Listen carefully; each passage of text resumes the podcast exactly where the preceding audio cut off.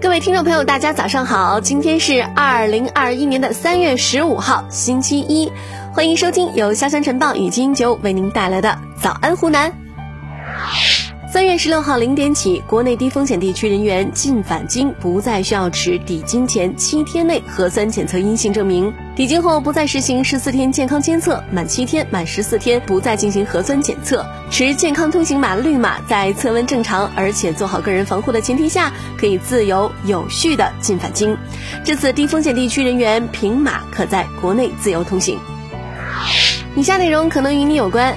记者近日从长沙雨花区政府了解到，木莲路人行过街天桥已经启动招标。这座天桥是长沙今年第一座启动建设的过街天桥，位于喜盈门范城和悠悠小镇路口。据了解，今年长沙将会在学校、商圈、医院、大型居民区周边铺排立体过街设施，预计年内将会建成五到八处。目前各区正在根据各自的情况制定建设计划。你所在的地方也需要建设人行天桥吗？以下内容提个醒，还记得那个因为纹眉走红的杭州小哥小吴吗？长沙的谭先生也遇到了和小吴一样的烦恼。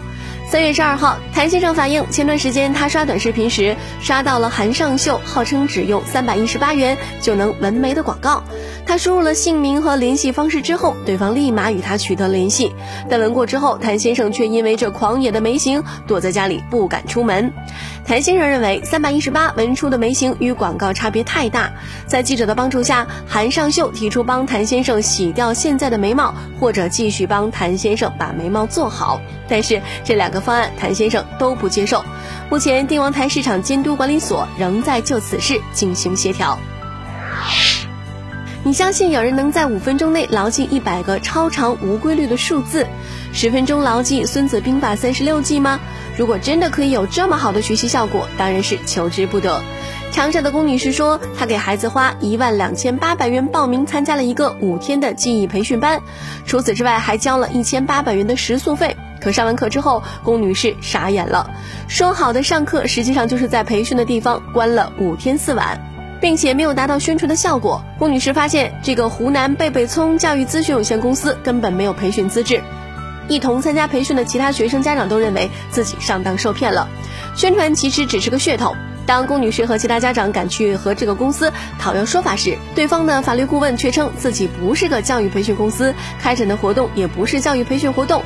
最后，相关执法部门赶到现场，对此事正在展开进一步的调查。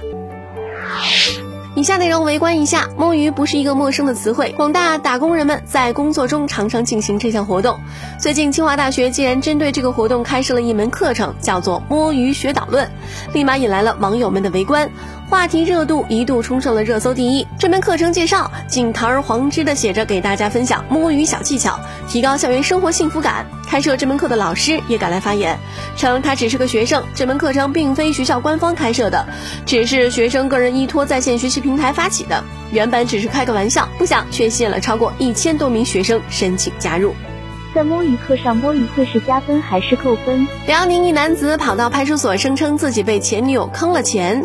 民警本以为他是遇到了诈骗案件，却没想到他出了一个本儿，里面记载着包括打车等在内一共七百多块钱的恋爱花费，要求民警主持公道，帮他跟前女友李女士要回来。之后，民警请来了李女士前来调解。李女士说，两人在一起的时候，他约会要么吃拉面，要么吃路边的小饭馆，花钱从来没有超过一百块钱，也是因。因为他太抠门了，觉得消费观念有点不一致，才提出了分手。李女士铁了心不愿复合，于是王先生又从兜里掏出了那本账本，要求李女士与他 A A 制分摊恋爱时的花费。李女士见状，立刻掏出了三百元钱给了王先生，表示两清。王先生收下了钱，对这个结果表示满意。很好奇他是怎么找到女朋友的。依据规定，广东省女职工生育符合法律法规和计划生育政策的，除享有九十八天产假待遇之外，另外享有八十天的奖励假。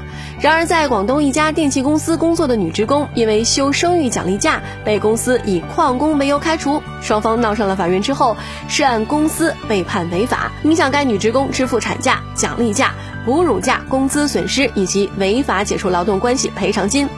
法院提醒女职工合法生育，依法享有奖励假期。以上就是今天新闻的全部内容，感谢您的守候，明天再会了。